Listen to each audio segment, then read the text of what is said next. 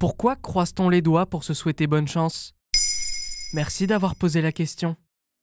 Quand on fait un vœu devant notre gâteau d'anniversaire, en attendant les résultats du loto ou en ouvrant le mail faisant suite à notre dernier entretien d'embauche, il est coutume de croiser les doigts pour que la chance soit de notre côté et que nos envies se réalisent. D'ailleurs, parfois on ne le fait même plus et on se contente de dire ⁇ Je croise les doigts pour toi ⁇ à nos amis. Mais cette vieille tradition a des origines plus lointaines que l'on ne pourrait croire.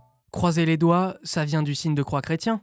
En effet, le verbe croiser en lui-même vient du mot croix et signifiait à la base disposer de choses en forme de croix. Au Moyen Âge, on croise les doigts pour éloigner le diable et émuler la fameuse formule Vade retro Satanas ou arrière Satan, prononcée lors d'un exorcisme par un prêtre, croix à la main. Mais en fait, on croise les doigts pour se porter chance bien avant le Moyen Âge.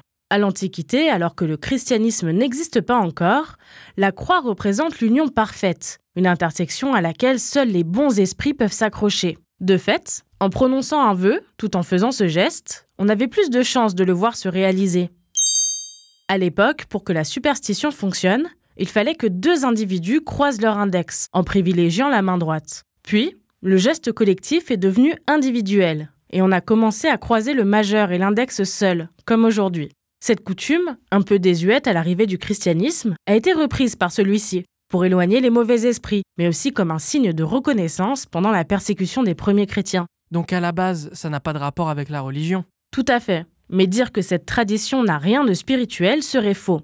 L'expression que l'on utilise aujourd'hui, croiser les doigts, a des racines britanniques. Dès le début du XXe siècle, les Anglais disent We cross our fingers pour conjurer le mauvais sort, une vraie superstition. Plus tard, le terme devient synonyme de chance et la National Lottery l'équivalent anglais de la Française des Jeux, choisit comme logo une main avec deux doigts entrelacés.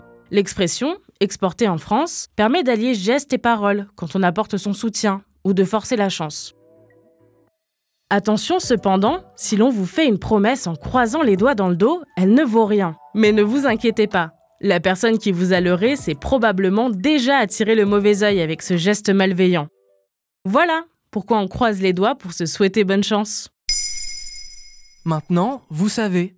Un épisode écrit et réalisé par Mayel Diallo. Ce podcast est disponible sur toutes les plateformes audio. Et si cet épisode vous a plu, vous pouvez également laisser des commentaires ou des étoiles sur vos applis de podcast préférés.